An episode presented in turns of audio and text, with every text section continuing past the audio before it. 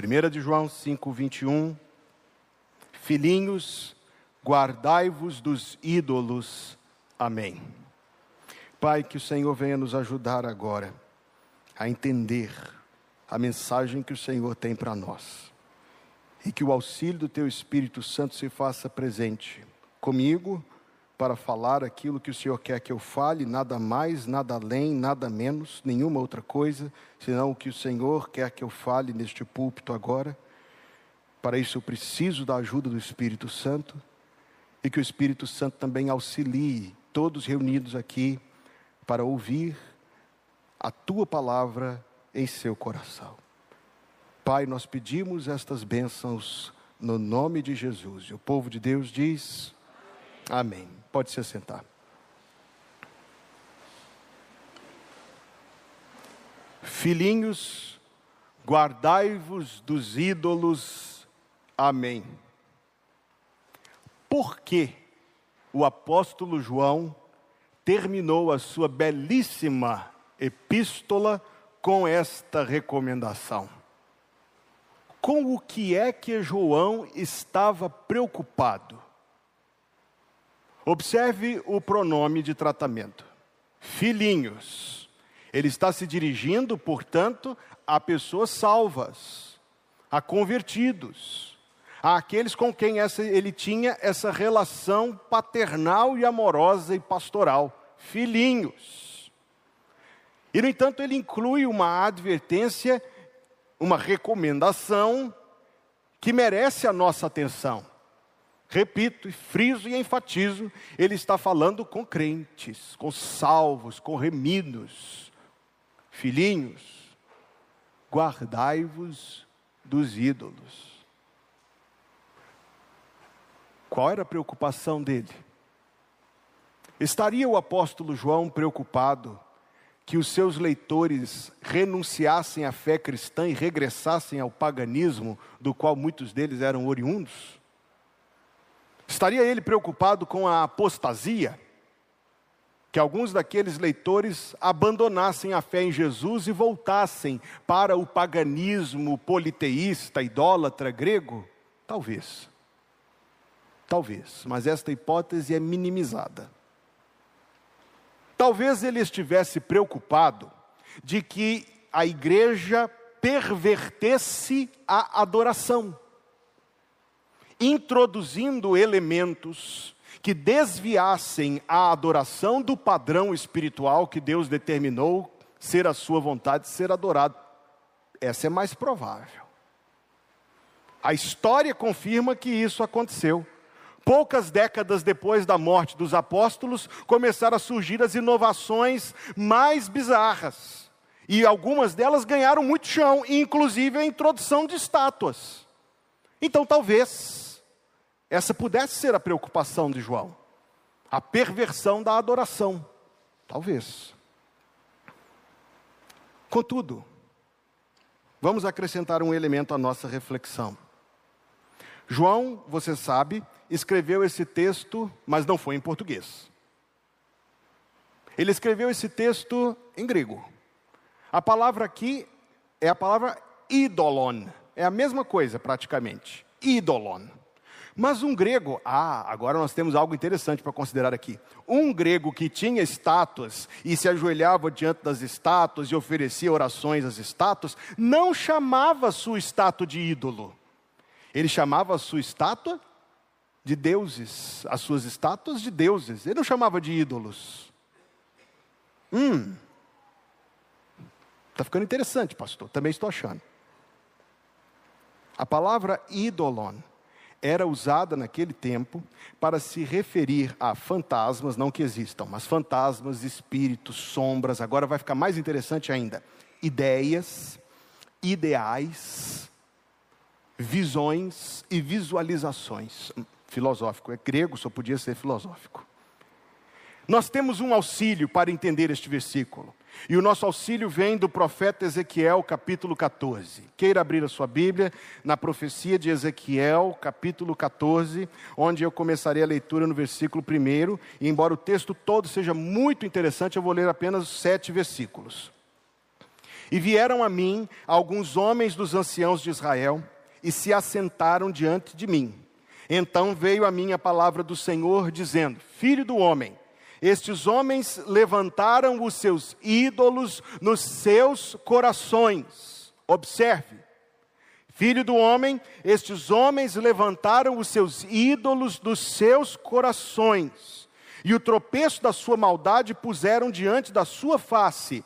Devo eu, de alguma maneira, ser interrogado por eles? Versículo 4. Portanto, fala com eles e dize-lhes: Assim diz o Senhor Deus: qualquer homem da casa de Israel que levantar os seus ídolos no seu coração e puser o tropeço da sua maldade diante da sua face e vier ao profeta, eu, o Senhor, vindo ele, lhe responderei conforme a multidão dos seus ídolos para que eu possa apanhar a casa de Israel no seu coração, porquanto todos se apartaram de mim para seguirem os seus ídolos.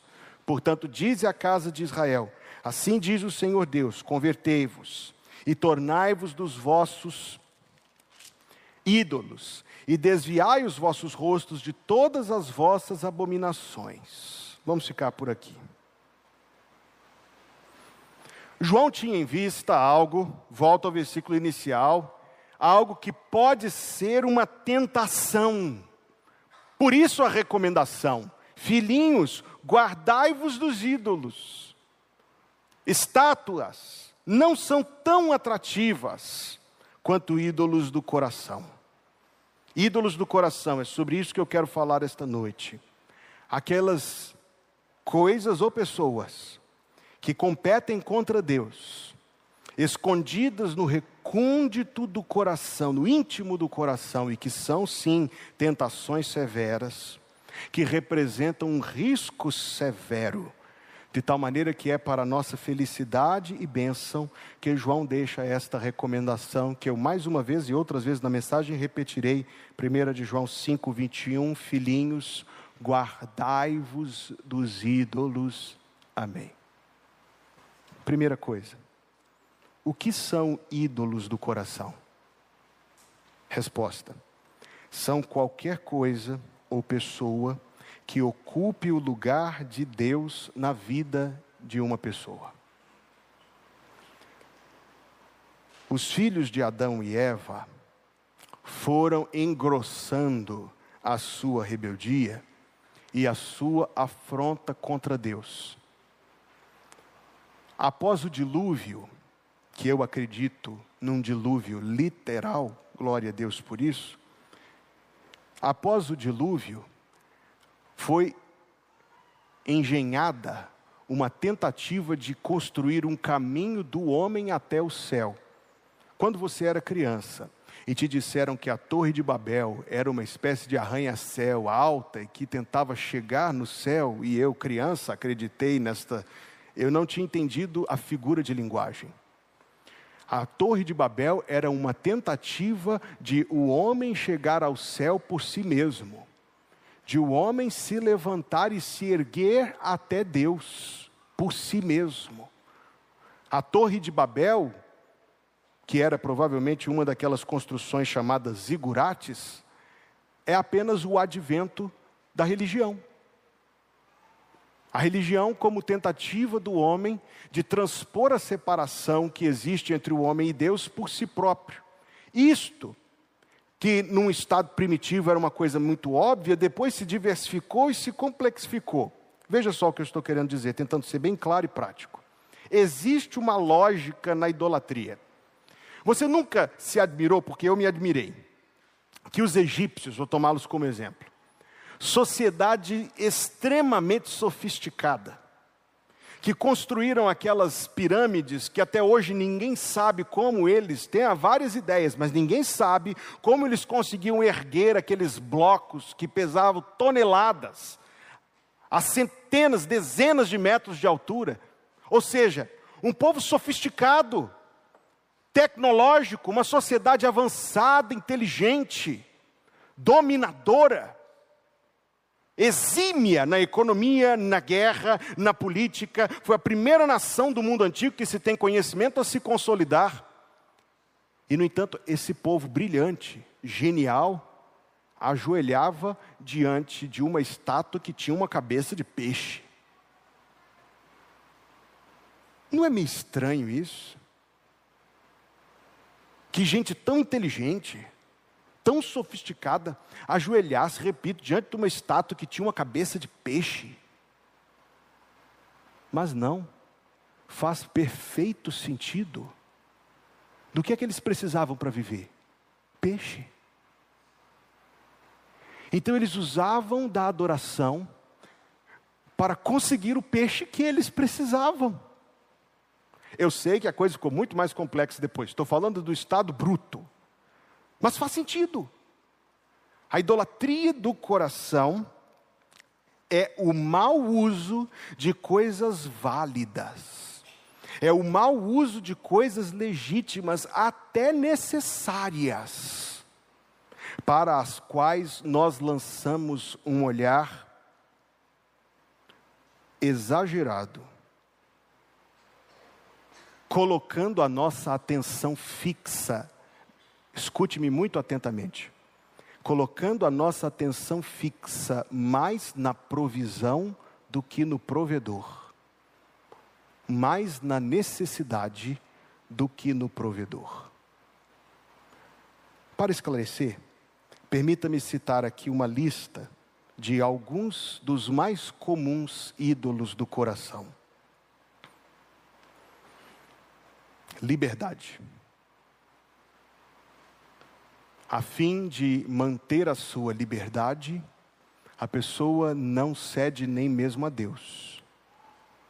É claro que esses ídolos nunca andam sós, eles sempre andam em bandos. Então, junto com este ídolo da liberdade, da autonomia, está também o orgulho inflado, que faz com que alguém absolutamente em nenhuma hipótese retroceda. Alguns um pouco mais, outros um pouco menos, mas faz com que a pessoa, no prol da sua liberdade, da sua autonomia, nunca jamais ceda especialmente a Deus. Falemos sobre alguns, eu disse, não somente este. Falemos sobre o ídolo da família perfeita e do casamento perfeito. É muito válido querer ter uma família saudável. É muito importante e necessário querer ter um casamento saudável. Mas a busca, percebeu onde está? Onde o diabo se esconde? A busca pela perfeição faz com que problemas não sejam tratados, com que os relacionamentos sejam artificiais e com que os erros, em vez de admitidos e tratados com arrependimento, confissão e abandono, sejam tão somente encobertos. Mais um ídolo, êxito profissional. Não é só legítimo querer ter êxito profissional. A Bíblia manda que você trabalhe bem. A Bíblia manda que você faça da melhor e da mais competente, dedicada e consagrada forma que você puder. Mas para muitos, muitos, não são poucos, o êxito profissional torna-se o objetivo, não uma consequência do seu bom trabalho. O êxito profissional é o objetivo que eles querem alcançar. Na busca por esse ídolo, muitos fazem sacrifícios, porque, observe isto, ídolos sempre exigem sacrifícios. Normalmente tirando primeiro do altar do Senhor, depois de sua casa e de si próprios, como justificativas dos sacrifícios que fazem, não pelo trabalho, não pela responsabilidade de trabalhar, mas pela busca pelo êxito, a busca pelo sucesso, pelo renome, pelo holofote, pelo aplauso, pelo reconhecimento. Como eu disse, ídolos nunca andam sós.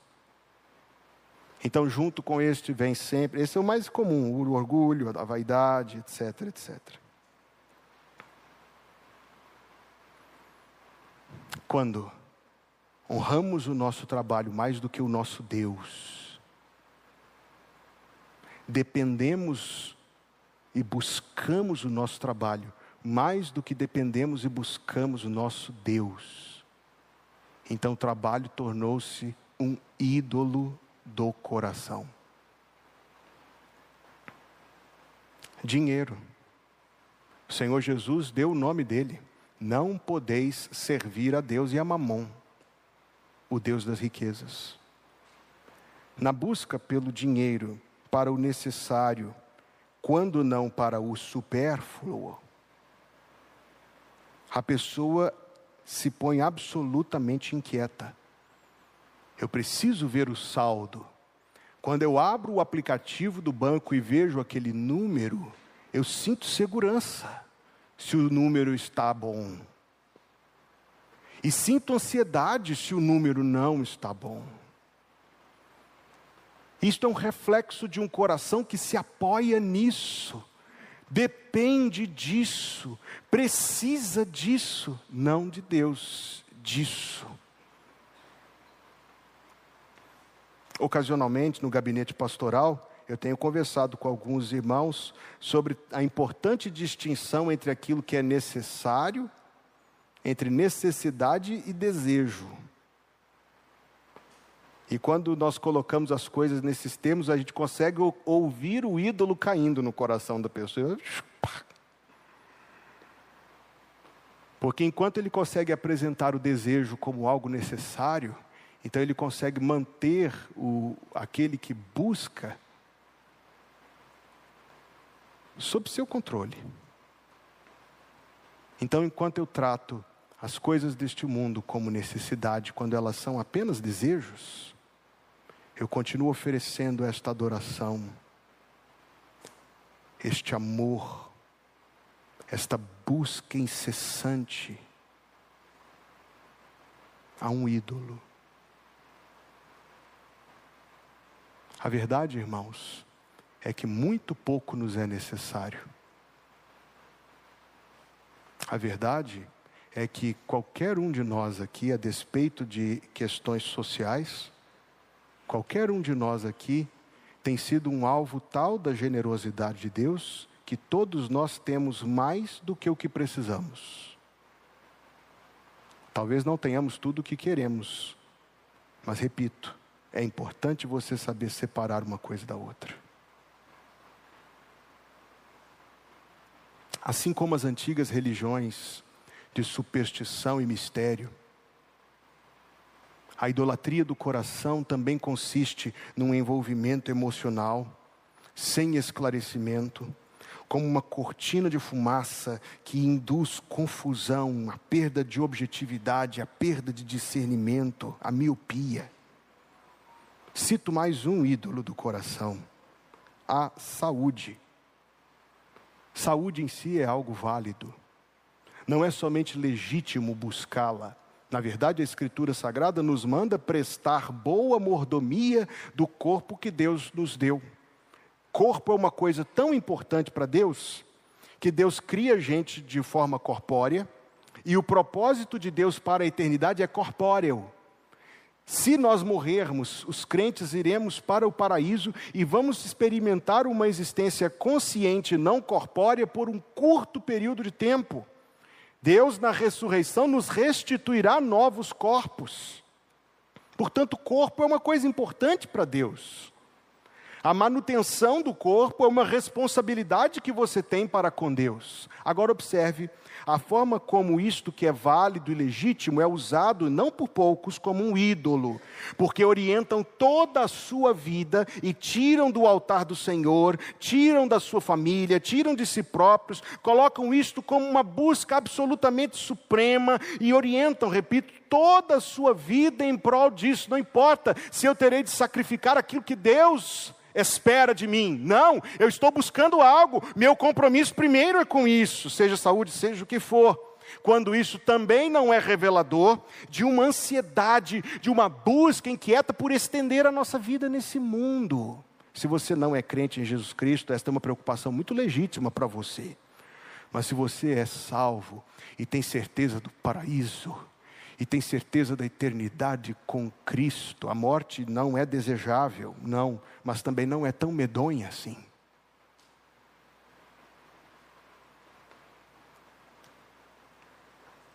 Quando a Bíblia Sagrada diz, e eu falava sobre isso domingo passado, que enganoso é o coração e desesperadamente corrupto, o versículo termina dizendo: Quem o conhecerá? No Salmo 19, o próprio salmista diz a Deus, depois de meditar na Sua palavra, ele diz: Quem pode compreender os seus próprios erros? Livra-me dos que me são ocultos, Salmo 19. No Salmo 139, ele clama ao Espírito Santo: sonda, meu Deus, vê se há em mim algum caminho mau. Mas nisso eu falarei mais adiante quando eu chegar no próximo ponto da mensagem. Eu não posso me estender muito, meu tempo já, já não tenho tanto tempo assim. Deixa eu citar apenas mais três ídolos comuns de uma lista que eu poderia citar. Permita-me falar sobre o ídolo da reputação. A preocupação desproporcional referente ao que pensam e ao que falam a meu respeito. Há pessoas cuja vida inteira é atormentada pela suposição ou fato de que pensam ou falam mal de mim, mesmo que usando de mentiras. Saber que alguém disse algo a meu respeito desperta em mim ansiedade, ira, um sangue de justiça.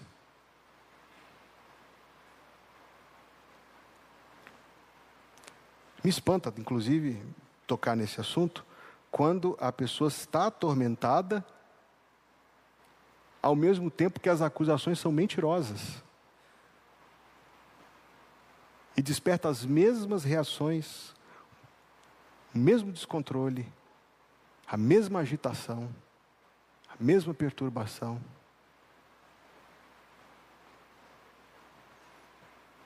Um parêntese pessoal, eu vivi alguns anos atrás uma experiência semelhante, quando uma pessoa, por razões espúrias, decidiu fazer alguns comentários mentirosos a meu respeito.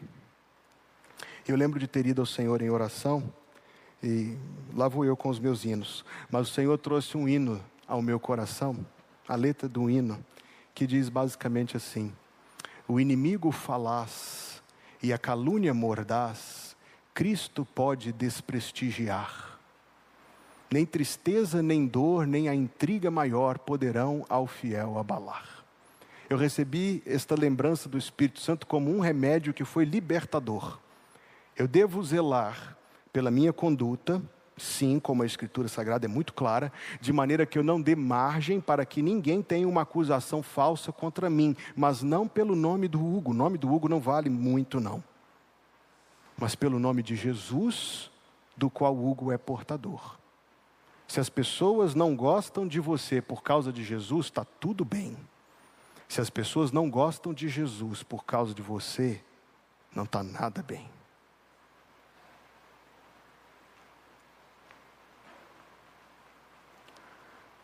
Saiba que o exame dos ídolos do coração pode ser muito revelador. São dois lados da mesma moeda. O coração que se perturba diante da calúnia, salvo raras exceções, é o coração que se dilata, que se regozija diante dos elogios. Como eu disse, ídolos raramente andam a sós. A vaidade e o orgulho estão quase invariavelmente presentes.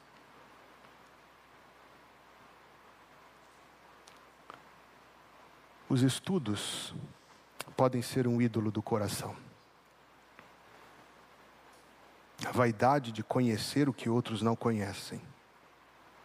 O poder de ter a palavra final eu ouvi falar o relato de uma pessoa que era um colecionador de diplomas. E que determinado ambiente da sua residência era como se fosse forrado de papel de parede de diplomas.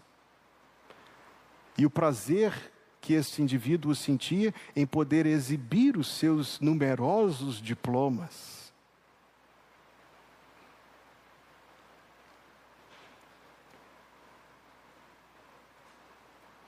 Este ídolo, particularmente, pode levar a pessoa a se tornar teimosa, arrogante, minimizando os outros, rouba a humildade, excessivamente dependente de si. Só mais um para eu poder concluir esta, esse ponto da mensagem. O prazer pode ser um ídolo.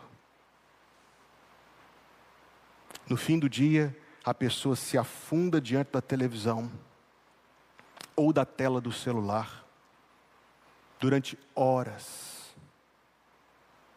A justificativa está presente. Ah, eu trabalhei muito hoje, estou cansado. Ídolos são mentirosos, mas não resistem à primeira confrontação. O cansaço, às vezes, quer dizer, a preguiça, às vezes, se apresenta como cansaço. A vaidade, às vezes, se apresenta como busca de justiça. A gula se apresenta como fome. Por aí vai. A pessoa se afunda numa tela e diz que está cansado.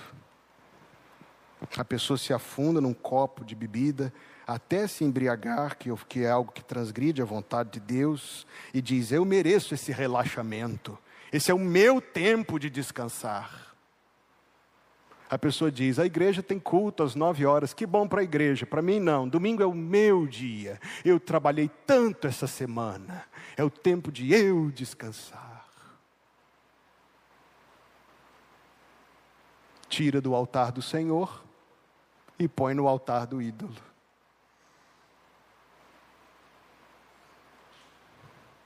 Deus não conte com isso, não. Isso está prometido para outro.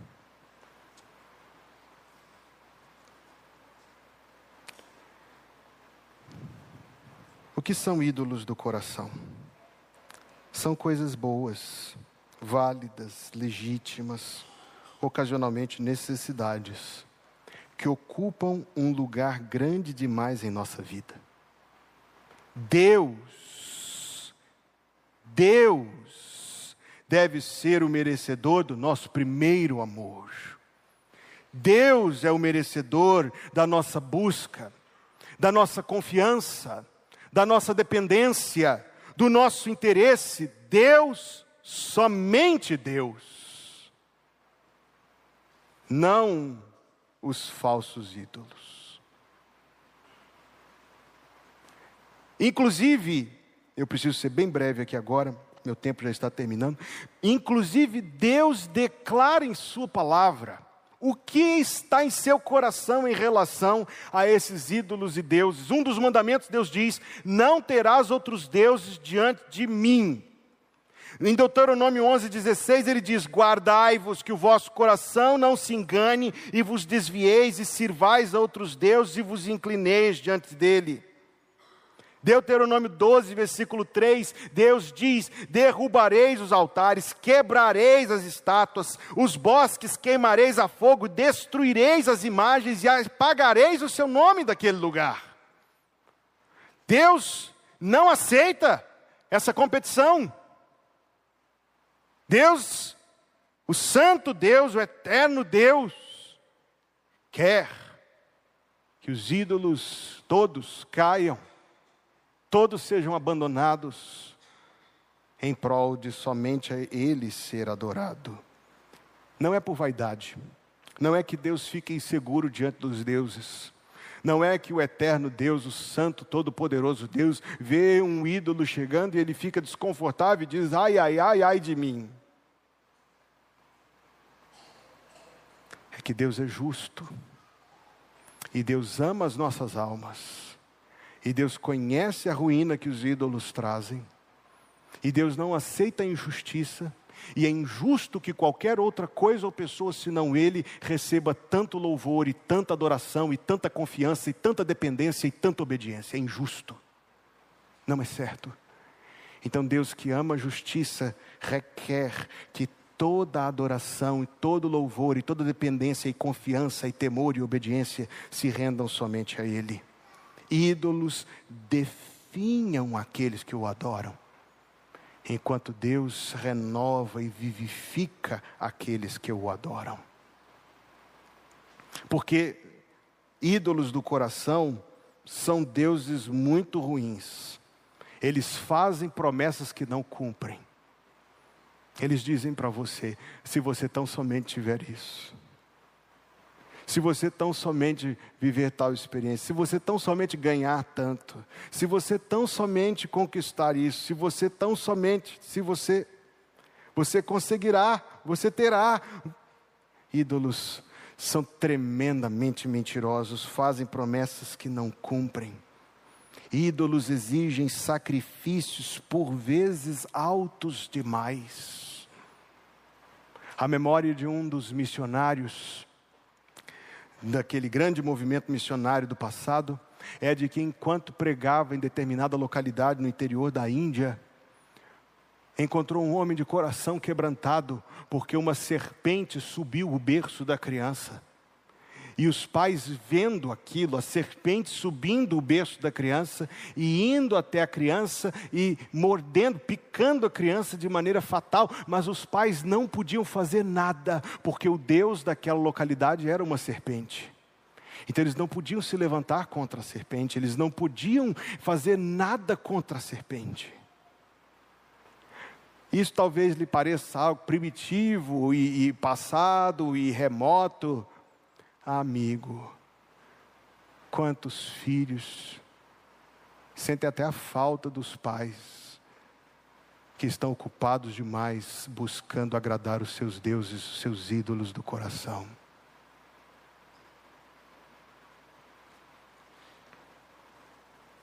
Ídolos destroem os seus adoradores. Salmo 115, versículo 4 em diante diz: Os ídolos deles são prata e ouro, obras das mãos dos homens. Tem boca, mas não falam, olhos têm, mas não veem, têm ouvidos, mas não ouvem, narizes têm, mas não cheiram, têm mãos, mas não apalpam, têm pés, mas não andam, nem som algum sai da sua garganta. Agora observe Salmo 115, versículo 8: A eles tornem-se semelhantes os que os fazem e todos os que neles confiam. Ídolos destrói os seus adoradores. O homem mais sábio do mundo, o nome dele era Salomão, o homem mais sábio do mundo, foi destruído por causa dos ídolos que ele tolerou. Ídolos desviam os seus adoradores do único e verdadeiro Deus. Segunda pergunta dessa noite. Qual deve ser a atitude de um cristão para com os ídolos do coração? Eu quero lhes propor seis coisas brevemente. A primeira, reconhecer que eles existem. Reconhecer que eles existem. Quando João diz, filhinhos, guardai-vos dos ídolos, ele não está falando com outro, mas comigo. Ele não está falando uma coisa remota, hipotética, distante, removida e afastada. Ele está falando de algo próximo, de um risco real. Segunda coisa, humildemente corresponder ao Espírito Santo com arrependimento e confissão. Talvez ao longo desta mensagem, creio eu que sim, o Espírito de Deus terá tocado em seu coração a respeito de um ou alguns ídolos que estão presentes no seu coração. Qual é o caminho que o cristão tem que fazer? Ir para casa, ligar a televisão, encher a barriga de pipoca e esquecer a mensagem do pastor. Que bom que ele vai tirar duas semanas de férias e não precisa nem voltar nesse assunto. Não. A palavra de Deus diz: se confessarmos os nossos pecados, Ele é fiel e justo para nos perdoar os pecados e purificar de toda a injustiça. Provérbios capítulo 28, versículo 13 diz: O que encobre as suas transgressões nunca prosperará, mas o que as confessa e deixa alcançará misericórdia. Olha que promessa maravilhosa de Deus. Terceira coisa, guardar-se deles. O texto diz: Filhinhos, guardai-vos dos ídolos. Amém. Você já conheceu alguém que teve uma experiência ruim com água? E por causa disso não entra nem numa piscina de plástico armada? Talvez você seja uma dessas pessoas, uma vez que houve tantos sorrisos aqui para mim. Quando nós falamos de guardar o nosso coração, quando o apóstolo nos diz isto, ele está falando de algo não muito diferente. Aquilo que possa evocar aquilo que possa tornar-se um ídolo em nosso coração, exigindo atenção, confiança, dependência, temor, obediência, sacrifício, renúncia, consagração, tais que somente a Deus se deve, Disso nós devemos nos guardar. Observe de novo 1 João 5, 21. Filhinhos, guardai-vos dos ídolos. Quarta coisa, o cristão deve vigiar contra eles, dada a sua natureza insidiosa, a sua natureza escorregadia, a sua natureza de espreita. É absolutamente necessário vigiar e frequentemente iluminar com a palavra de Deus todos os cantinhos do nosso coração. Quinta coisa, negar-lhes adoração. Eles perdem o seu poder irreal na hora que nós começamos a negar-lhes a adoração, a adoração que querem em troca de suas falsas promessas. Por exemplo, quando o ídolo do ego, esse é o único exemplo que eu vou dar prático. Quando o ídolo do ego disser para você assim: se eu não fizer nada, nunca ninguém vai me respeitar nessa casa, ou nesse lugar de trabalho, ou no que for, você poderá, com o auxílio do Espírito Santo, desmantelar isso, dizendo assim: primeiramente, o seu nome não é justiça, o seu nome é ira, fúria que não faz bem a ninguém. Pronto, coisa já diminuiu de tamanho. Segundo, o nome mais importante aqui não é o meu, mas o de Jesus.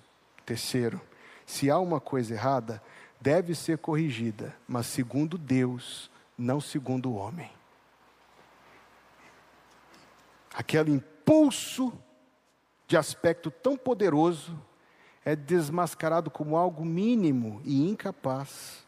E da mesma maneira que Satanás se retirou de Jesus no deserto, o ídolo se retira, a tentação se retira, quando nós dizemos não. Martinho Lutero escreveu: vencido cairá por uma só palavra. Tiago 4, versículo 7. Resisti ao diabo, e ele fugirá de vós. Sexta e última coisa: renunciar os ídolos do coração para adorar só ao Senhor. Permitam citar alguns gloriosos versículos. Êxodo 18, 11. Agora sei que o Senhor é maior do que todos os deuses. Salmo 38, 1. 138, 1. Eu te louvarei, Senhor, de todo o meu coração. Na presença dos deuses, a ti cantarei louvores. Salmo 135, 5. Porque eu conheço que o Senhor é grande e que o nosso Senhor está acima de todos os deuses. Salmo 86, versículo 8: Entre os deuses não há semelhante a ti, Senhor, nem há obras como as tuas. Salmo 97, versículo 7 e versículo 9. Confundidos sejam todos os que servem imagens de escultura que se gloriam de ídolos. Prostrai-vos diante dele, todos os deuses, pois tu, Senhor, és o mais alto sobre a terra. Tu és muito mais exaltado do que todos os deuses. Salmo 96, versículo 4 e 5 porque grande é o Senhor e muito digno de louvor, mais temível do que todos os deuses, porque todos os deuses dos povos são ídolos, mas o Senhor fez os céus. Eu quero voltar a Êxodo 18, 11, esse versículo é maravilhoso. Agora sei que o Senhor é maior do que todos os deuses Diga comigo essa primeira parte. Agora sei que o Senhor é maior do que todos os deuses. Eis um versículo para a gente memorizar. Conclusão: todas as vezes que Israel do Antigo Testamento e até no Novo, o povo tirou deuses estranhos do meio de si, coisas maravilhosas aconteceram. Jacó disse: Tirai todos os deuses que há entre vós. Gênesis 32. Josué, capítulo 23, ele diz: Tirai do meio de vós todos os astarotes e balins. Juízes capítulo 10, versículo 16. Ruth abandonou os deuses dos Moabitas. Samuel capítulo 7, versículo 3 do primeiro livro diz: Deixai os deuses e servi tão somente o Senhor. E por fim, quando o apóstolo Paulo pregava lá em Éfeso, capítulo 19, versículo 19 dos Atos dos Apóstolos, o povo se convertia e queimavam os seus livros de bruxaria, como está escrito ali, renunciando, abandonando a esses deuses para servir só o Senhor. Todas as vezes que isto acontecia, grande bênção se seguia. O renovo da fé, o renovo da graça, bênçãos espirituais e vitórias supremas da parte de Deus. Volto a João, 1 de João 5, 21. Filhinhos, guardai-vos dos ídolos João escreveu como uma importante recomendação para nós. Grandes bênçãos em sua vida com Deus, grandes bênçãos em seu lar, seu casamento, na sua vida com seus filhos, grandes bênçãos em nossa igreja, sim, se abandonarmos os ídolos do coração e nos guardarmos deles, para que o nosso coração seja todo e tão somente do Senhor. Seja todo ele um altar vivo de adoração e de fé ao Deus eterno e todo-poderoso. O que ele disse no texto que eu preguei domingo passado, se você estava aqui: Dá-me, filho meu, teu coração. A mensagem de hoje é uma continuação da mensagem de domingo passado. O coração que Deus quer, Deus o quer limpo de ídolos. Não diga assim, pastor, essa mensagem não cabe para mim, ela cabe para todos nós. A resposta não é esta. A resposta é: Deus, lança luz sobre o meu coração. Permita-me ver os ídolos que há em meu coração. Dá-me graça para abandoná-los para que o meu coração seja todo e só do Senhor. Dá-me, filho meu, o teu coração. Oremos.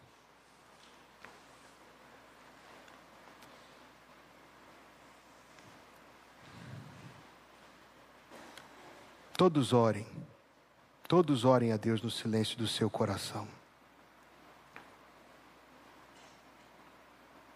Estou falando com alguém esta noite, impactado por esta mensagem,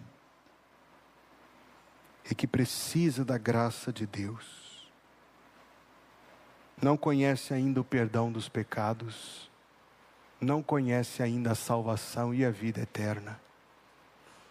Mas você pode pedir a Deus que te dê esse perdão porque Deus tem prometido em Sua palavra que todo aquele que invocar o nome do Senhor será salvo.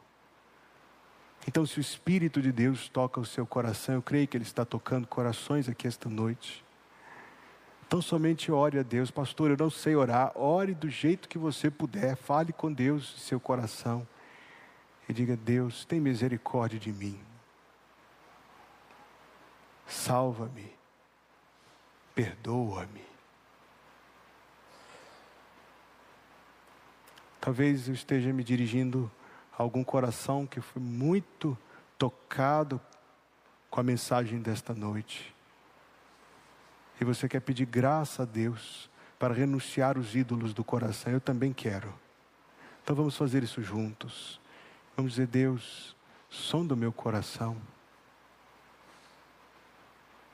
Dá-me graça, Senhor, para renunciar aos ídolos, para que o meu coração seja todo e tão somente do Senhor. Deus, estamos na tua presença no nome de Jesus Cristo. Agradecido, Senhor, pelo culto esta noite e pela tua presença nas nossas vidas. Pedimos, Senhor Deus, da tua graça e da tua misericórdia, para que possamos corresponder à palavra que o Senhor nos dirigiu esta noite. Sonda o meu coração, Deus, sonda o coração dos teus servos. E dá-nos graça, Senhor, para que o nosso coração seja todo e tão somente teu. E para que o coração de cada um e de todos seja o altar da adoração ao Senhor. Livra-nos, Senhor Deus, destas tentações deste mundo. Livra-nos, ó Deus, destes embaraços. Livra-nos, ó Deus, disto que tanto subtrai da nossa vida. Dá-nos graça, Senhor, para viver na tua presença. Dá-nos graça, Senhor, para termos o nosso coração cheio, não de ídolos, mas do Espírito Santo. Dá-nos graça, Senhor, para que nós possamos em todo tempo somente a Ti amar, temer, em Ti confiar, de Ti depender, a Ti obedecer, tão somente a Ti em todo tempo. Ó oh, Pai, precisamos tanto da Tua graça, queira nos dar da Tua bênção. Obrigado, Senhor, pela semana que está se iniciando hoje e porque podemos iniciar a semana na tua presença, Deus, na companhia do teu povo, ouvindo a tua palavra, cantando os teus louvores. Senhor, que a tua bênção nos acompanhe ao longo destes dias, ao longo de todos os dias que vivemos neste mundo, até que o teu filho venha sobre as nuvens para nos buscar. Que o Senhor te abençoe e te guarde. Que o Senhor faça resplandecer o seu rosto sobre ti e tenha misericórdia de ti. Que o Senhor sobre ti levante o seu rosto e te dê a paz. Em nome de Jesus. Amém. Amém.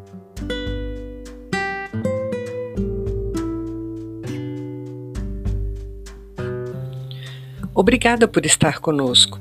Volte sempre. A Igreja Batista Plenitude tem sempre uma mensagem de Deus para você.